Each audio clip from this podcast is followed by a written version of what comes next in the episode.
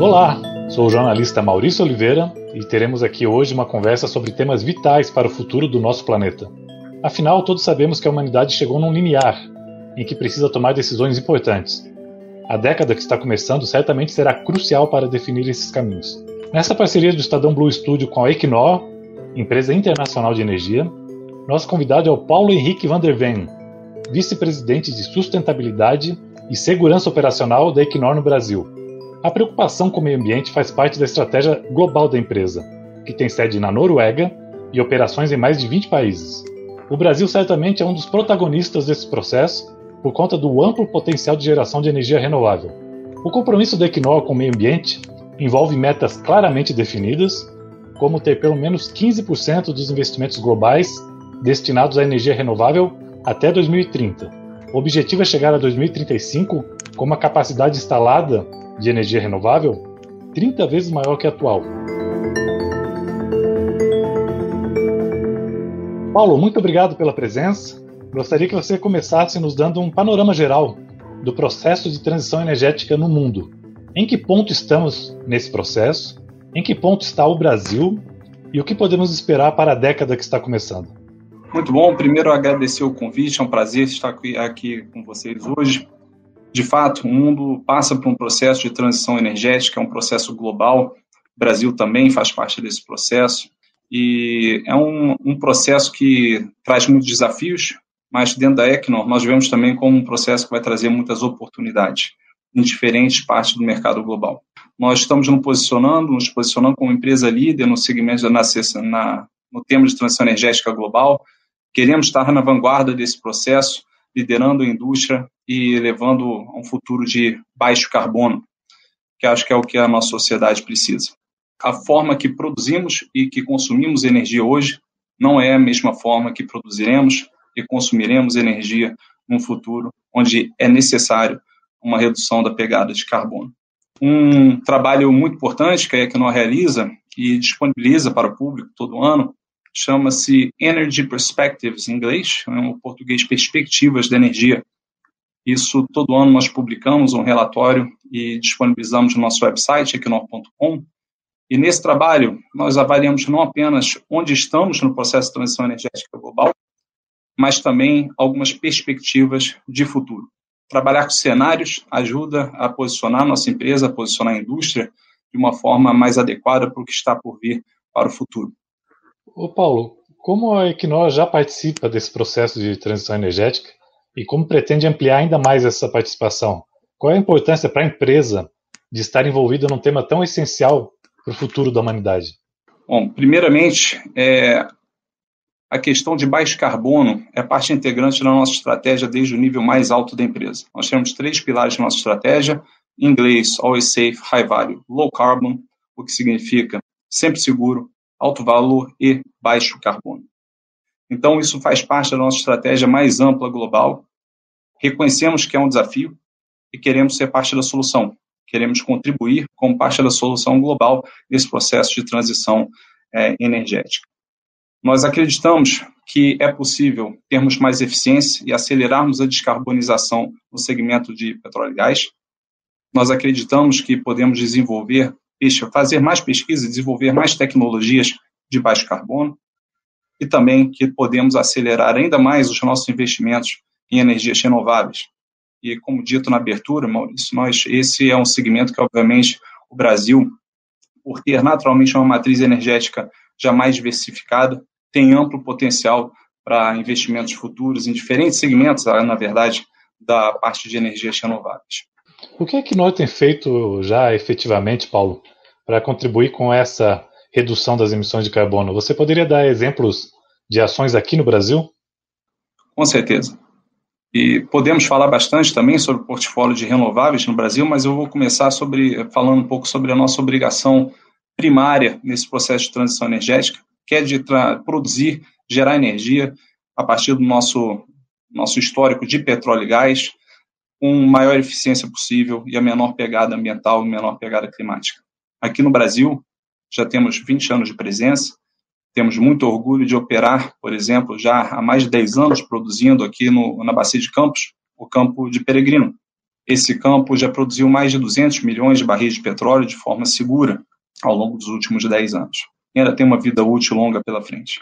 E é um campo um tanto quanto peculiar, no sentido que temos pouco gás associado, e para a própria geração de energia do campo, para os seus próprios processos, nós necessitamos o uso de diesel como combustível secundário.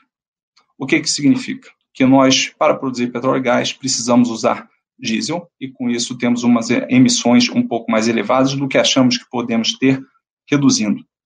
Por muitos anos, avaliamos diversas alternativas e temos muito orgulho de agora estar entregando um projeto que trata da importação de gás natural adicional para o campo de Peregrino, que, uma vez concluído, vai possibilitar a redução de emissões de CO2 do campo na ordem de 25%, apenas pela mudança do combustível, trazendo mais gás natural e reduzindo o consumo de diesel. Isso traz é uma redução da ordem de 100 mil toneladas de CO2 ano para a atmosfera e que vai impactar positivamente toda a vida útil desse campo. Somando isso, algumas outras iniciativas que nós temos de eficiência em bombeamento, eficiência no processo de aquecimento e resfriamento ao longo de todo o nosso ciclo produtivo no campo, nós planejamos atingir uma redução de 145 mil toneladas de carbono ano, de CO2 ano, emitidos para a atmosfera. Apenas para colocar em perspectiva, isso representa cerca do equivalente a cerca de 30 mil carros circulando em uma cidade, de redução todo ano até o final da vida útil desse campo. Voltando um pouquinho no tema do mercado de carbono, você poderia nos explicar de forma didática como funciona a tecnologia de captura e armazenamento de carbono e de que forma esse processo pode ajudar nas metas de mudanças climáticas? Com certeza. Maurício, de forma didática, captura e armazenamento de carbono, que globalmente a tecnologia é reconhecida pela sigla CCS, ou captura, armazenamento e uso de carbono, que é o CCUS, é um processo que, de forma simplificada, retira o carbono do processo de geração de energia, comprime, transporta e armazena num reservatório ou num compartimento geológico seguro e adequado para esse fim no subsolo. Na prática, o que, que estamos falando? O carbono, cada molécula de carbono que possamos armazenar, consigamos armazenar no subsolo, é uma molécula a menos de carbono que vai para a atmosfera, é uma molécula a menos de carbono que vai estar contribuindo negativamente no processo de mudanças climáticas global. É uma tecnologia que não é nova. Nós, né, que nós podemos nos orgulhar muito de sermos pioneiros no uso dessa tecnologia, sobretudo no Mar do Norte, na plataforma continental norueguesa, onde desde a década de 90 já fazemos uso dessa tecnologia. Mas ainda há muito espaço para desenvolvimento Seguimos hoje, embora com 20 anos de experiência, seguimos investindo muito em pesquisa e desenvolvimento desse segmento, e nós vemos muito potencial para o uso ampliado do processo de captura e armazenamento de carbono, incluir, inclusive potencialmente no futuro se tornando por si só um segmento de negócios, onde não apenas possamos dispor de, da melhor forma, da forma ambientalmente correta, dispor esse carbono no subsolo, mas possamos talvez prover esse serviço também para outros segmentos da indústria. Você mencionou essa trajetória, a experiência acumulada pela Quinó, que é hoje a empresa do setor de óleo e gás que produz com a menor taxa de emissão de CO2 no mundo, né? Como esse patamar foi alcançado, Paulo?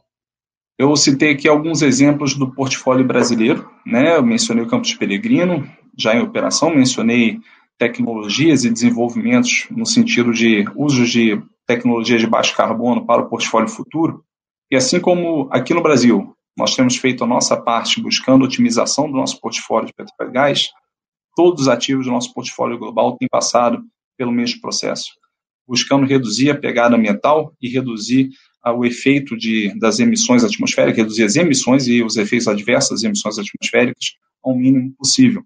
Na Noruega, no Mar do Norte, temos investido em eletrificação de unidades offshore para baixar as emissões de carbono ao menor patamar possível. Na média, o nosso portfólio global tem uma performance hoje de 9 kg de CO2 por barril produzido. Para colocar em perspectiva, a indústria como um todo tem uma média de 17. A Equinor tem muito orgulho de poder estar na vanguarda, na liderança desse processo e poder se orgulhar de ter uma taxa de 9, mas acreditamos que ainda tem espaço para melhoria adicional. Paulo, temos um tempinho para sua mensagem final. Queria te agradecer pela participação aqui. Né? Falamos sobre temas fundamentais para o futuro do nosso planeta. E fique à vontade, por favor, para sua mensagem final nessa nossa conversa.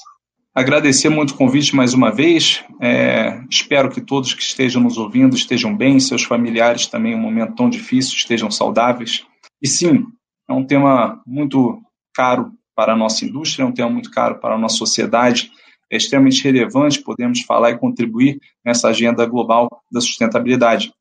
Eu mencionei algumas iniciativas, inclusive o estudo do Energy Perspectives, e outros projetos que nós temos. E para quem tiver mais interesse, quiser, quiser entrar em mais detalhes, tudo isso fica disponível nas nossas webpages, né, nossas páginas virtuais, tanto a global, equinor.com, quanto a nacional, equinor.com.br.